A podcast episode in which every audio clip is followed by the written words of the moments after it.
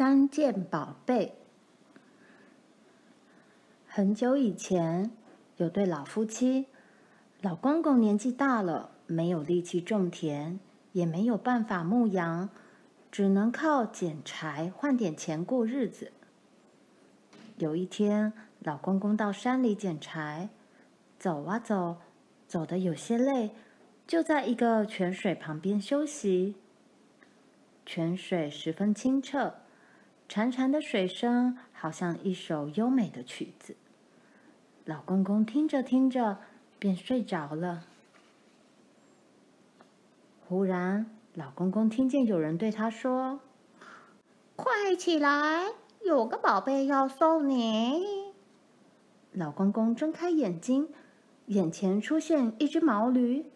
老公公喃喃地说。一只小毛驴也能叫宝贝。泉水冒起一个大水泡，对老公公说：“老天爷看你一辈子热心帮助人，所以送你这只小毛驴。你只要对它大叫‘毛驴拉金子’，毛驴就会拉金子。”老公公牵着毛驴回家。当他经过市集时，一个酒铺的老板看到他，叫：“老公公，你走得满头大汗，喝完酒解渴吧。”这么一说，老公公也觉得渴了。他走进铺子，对老板说：“帮我把这只驴子拴在门口，但是不可以对他说‘毛驴拉金子’哟。”老板觉得很奇怪，于是趁老公公喝酒的时候，悄悄把驴子牵到后院，对驴子说：“毛驴拉金子。”话才说完，毛驴居然拉出好多黄澄澄的金块。老板很高兴，悄悄藏起宝驴，另外牵来一只一模一样的毛驴，拴在门口。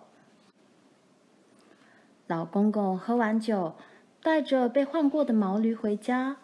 他对老婆婆说：“老天送我们一只会拉金子的毛驴，快拿盆子来接金子。”老婆婆听了，拿来一个大盆子。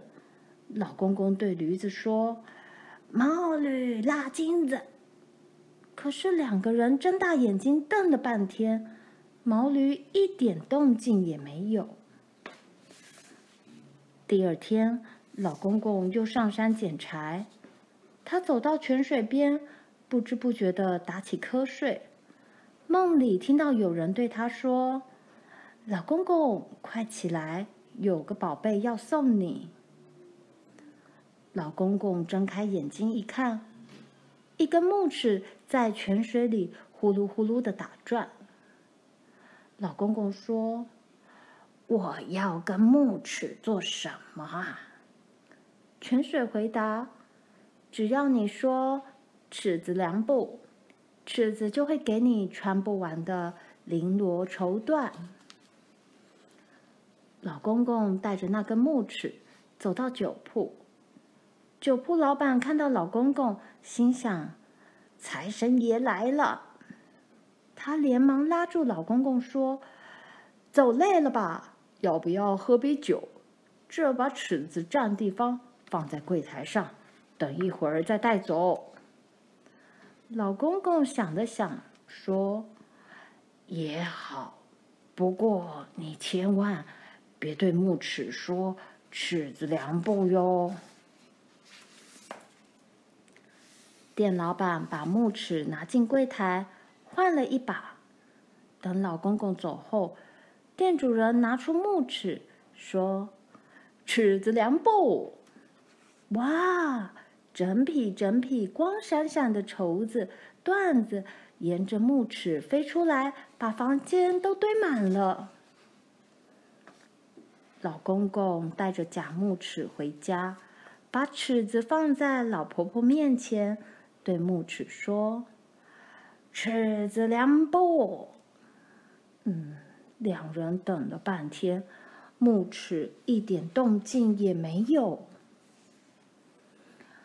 第三天，老公公上山去捡柴，他走到泉水边，又打起瞌睡。梦里听到有人对他说：“老公公，快起来，有个宝贝要送你。”老公公睁开眼睛，前面出现一把扫帚。老公公说：“这只破扫帚有什么用？”泉水回答：“只要你说声‘扫帚快扫地’，扫帚就会给你许多珍贵的宝贝。”老公公带着扫帚到酒铺，和前两天一样。他把扫帚交给老板，并且对老板说：“你千万不可以对扫帚说‘扫帚快扫地’哟。”店主人悄悄藏起扫帚，另外拿出一把放在柜台。等老公公走后，店主人对扫帚说：“扫帚快扫地！”扫帚立刻自动扫起地。同时，从扫帚中滚出许多珍珠玛瑙。老公公带着假扫帚回家，对扫帚说：“扫帚，快扫地！”过了好久，一点动静也没有。老婆婆生气地说：“你每天回家都说带了宝贝，宝贝在哪里呀？”老公公说：“泉水明明是这么说的，奇怪，到底怎么回事？我一定要弄清楚。”第四天，老公公又到泉水边，他向泉水抱怨着：“你每次都骗我要送我宝贝，可是我什么也没得到。”这时，泉水咕噜咕噜的冒出一个大南瓜，同时说：“你只要对南瓜说声‘出来吧’，里面就会跳出你要的东西。”老公公带着南瓜到酒铺，老板一看到他，便高兴地迎出来，同时抢着拿老公公手里的大南瓜。老公公对店主人说。你千万不能对他说：“出来吧。”老公公说着，打起瞌睡，趴在桌上睡着了。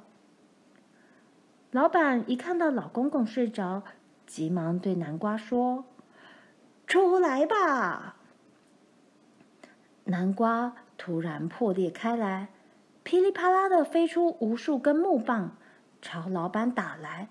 打得老板哀哀叫，老公公被店老板的叫声吵醒。店老板哀求老公公说：“饶了我吧，我愿意把宝贝还你。”话才说完，木棒就回到南瓜里。店老板把驴子、木尺和扫帚还给老公公。老公公得了宝贝，快乐的回家。